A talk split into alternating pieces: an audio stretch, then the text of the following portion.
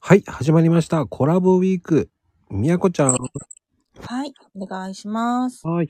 いやー、みやこちゃん、今日最終日でございます。はい、ありがとうございます。でね、きやっぱりね、こう、なんだろうね、食わず嫌いっていうか、はい。ね、あの、今まで食べてこなかったんだけど、いや、食べてみてすごい感動するとか、いや、はい。これ食べて、なんで食べてなかったの私っていうものありますあります、あります、あります。おうおうおう、なんでしょうんウニ。う。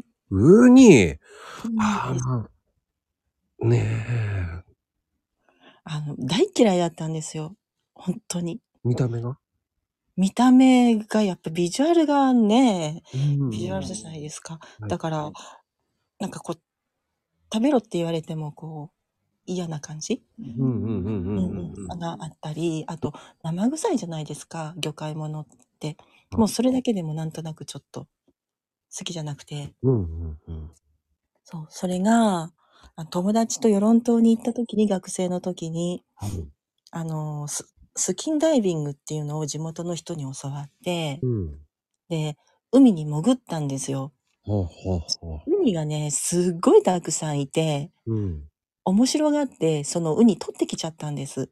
よ くあぞ。の、本当は取っちゃいけないんだけど、養う殖してるから、取ってきちゃったんですよ。そしたら、そのダイビングを教えてくれた地元の人が、ん。もうその場でその取ってきたウニ割ってくれて、うん。食べてごらんって言って出してくれて、それ食べたらもうすっごい美味しくて、うわー、それも、で、しかも海水で食べたんでしょそう、海水です、海水。うん海水でシャバシャバって洗って。